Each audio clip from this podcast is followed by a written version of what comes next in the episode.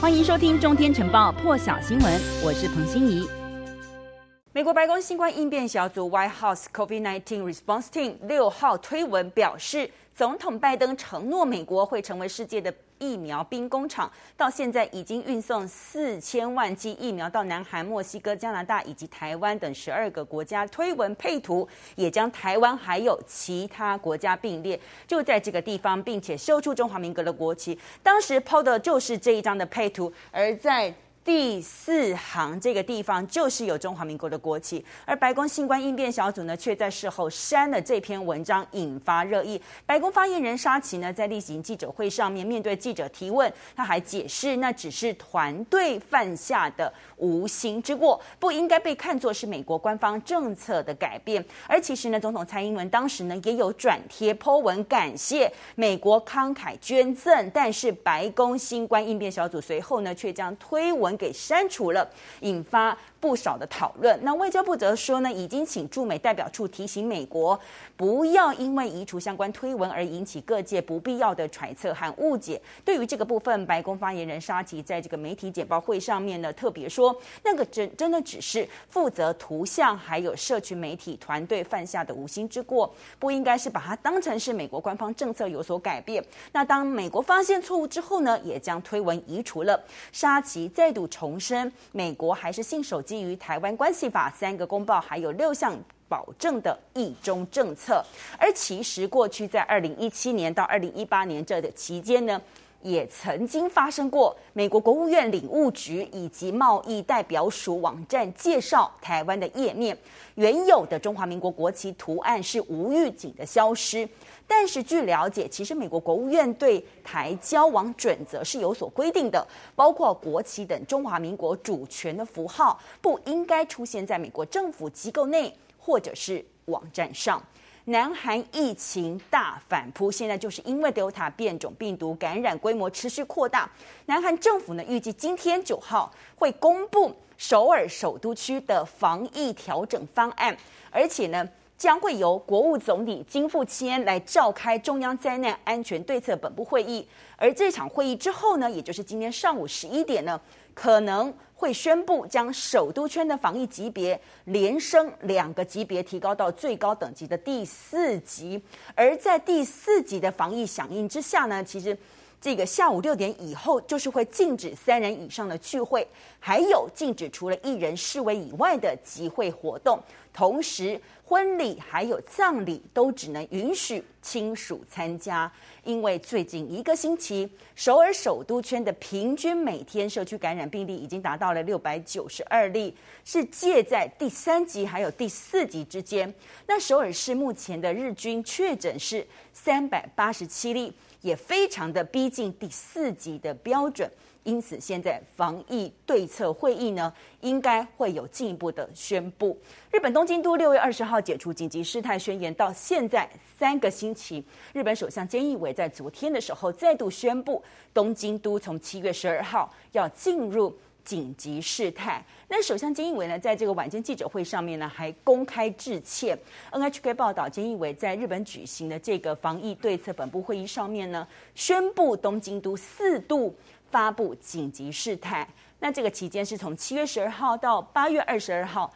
特别是会涵盖整个东京奥运的举办期间。菅义伟说，为了不让疫情再度扩大到全境全日本，有必要强化防疫对策。但是距离上一次紧急事态解除也不过三个星期，现在又必须要再度发布。对全部的日本人呢，造成各种的负担呢，菅义伟感到非常抱歉。他说：“但是只要跨越了这段期间，那一定可以重拾安心的日常生活。日本也会用这样子决心，全力以赴。只是面对冬奥开幕只剩下两个星期的时间了，菅义伟说，在这个紧急事态宣言发布下面举办奥运，可以说是非常的罕见。那现在海外代表团。”陆续的入境日本，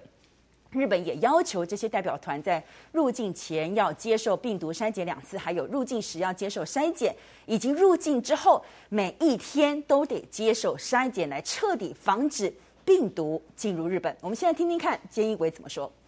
入国后も 选手は毎日検查を行っており、ウイルスの国内への流入を彻底して防いでまいります。选手や大会関系者の多くは、 ワクチン接种を済ましており、行动は指定されたホテルと事前に提出された外出先に限定をされ、一般の国民の皆さんと接触することがないように管理されます。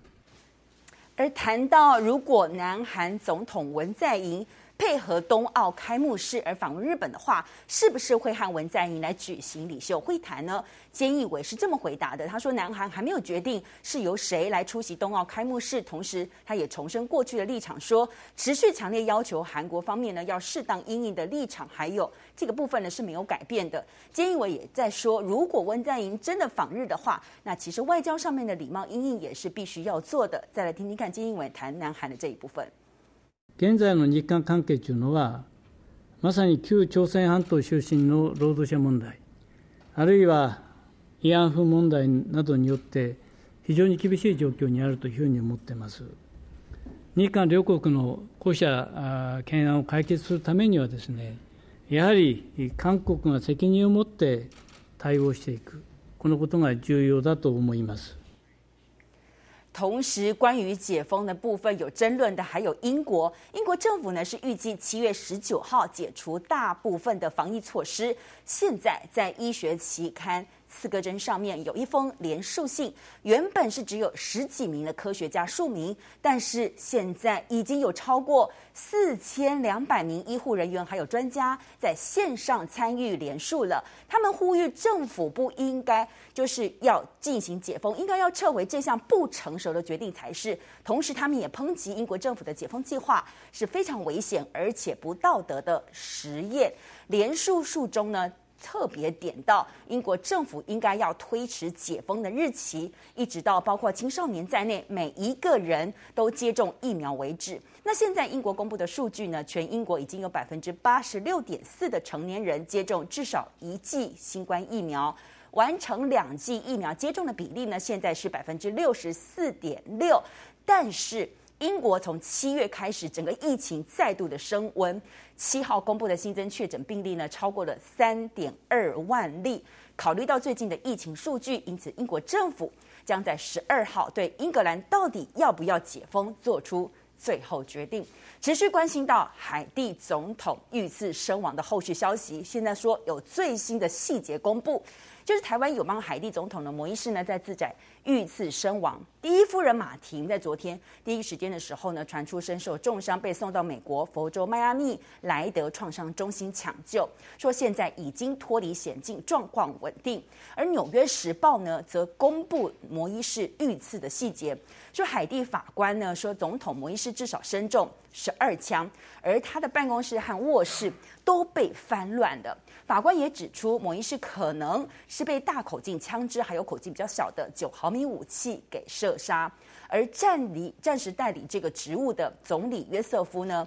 也有公布部分案发经过，说一群外籍枪手闯进了这个摩伊士的住所，因此让他身中十多枪死亡。那枪手还有警方也爆发枪战，有四人呢被击毙，两人被捕。摩伊士在遇刺前有发布新总理人选，因此现在宣称。暂理暂时代理总统职位的约瑟夫呢，他所谓的正当性就受到外界质疑。海地警察署长查尔斯也有透过电视转播说，枪手和赶往现场的警方爆发枪战过程当中，一度有三名警察被挟持为人质。约瑟夫说，这是一起经过缜密计划的攻击，有一个受过高度训练还有强大武装的团体所犯下的。海地驻哥伦比亚大使呢也说，他是在七号凌晨的时候被整个手机讯息给吓醒了。说住在总统私宅附近的亲戚告诉他，当时当地爆发枪战，而且还持续了超过十五分钟。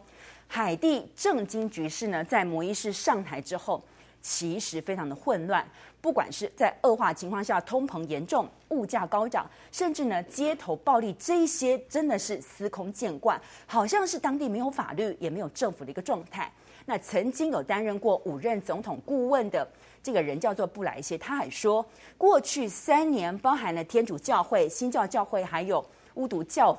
的法师都尝试来劝摩伊士放弃集权统治，可是呢，他变本加厉，并没有听进去。反对派两个月前呢，还发动过政变，最后也是失败。摩依士对于这些抗议群众呢，是采取说是铁腕镇压，甚至和黑帮联手来打压反对派。联合国呢和欧盟呢，在昨天事件爆发之后呢，都谴责暗杀。可是呢，也同时是呼吁说各方要冷静来克制。美国则是持续呼吁海地应该要如期在今年比较晚些的时候呢举行大选。这个部分指的就是海地原本是定于今年六月要举行修宪公投。那在修宪当中呢，摩伊斯预定是要在提案。将这个总统选举改为得连选连任，同时增加总统指挥军警的一个权力，当时就遭到强烈的批评，也因此把这个部分就延期到九月和总统大选同时间来进行。更多精彩国际大师，请上中天 YT 收看完整版，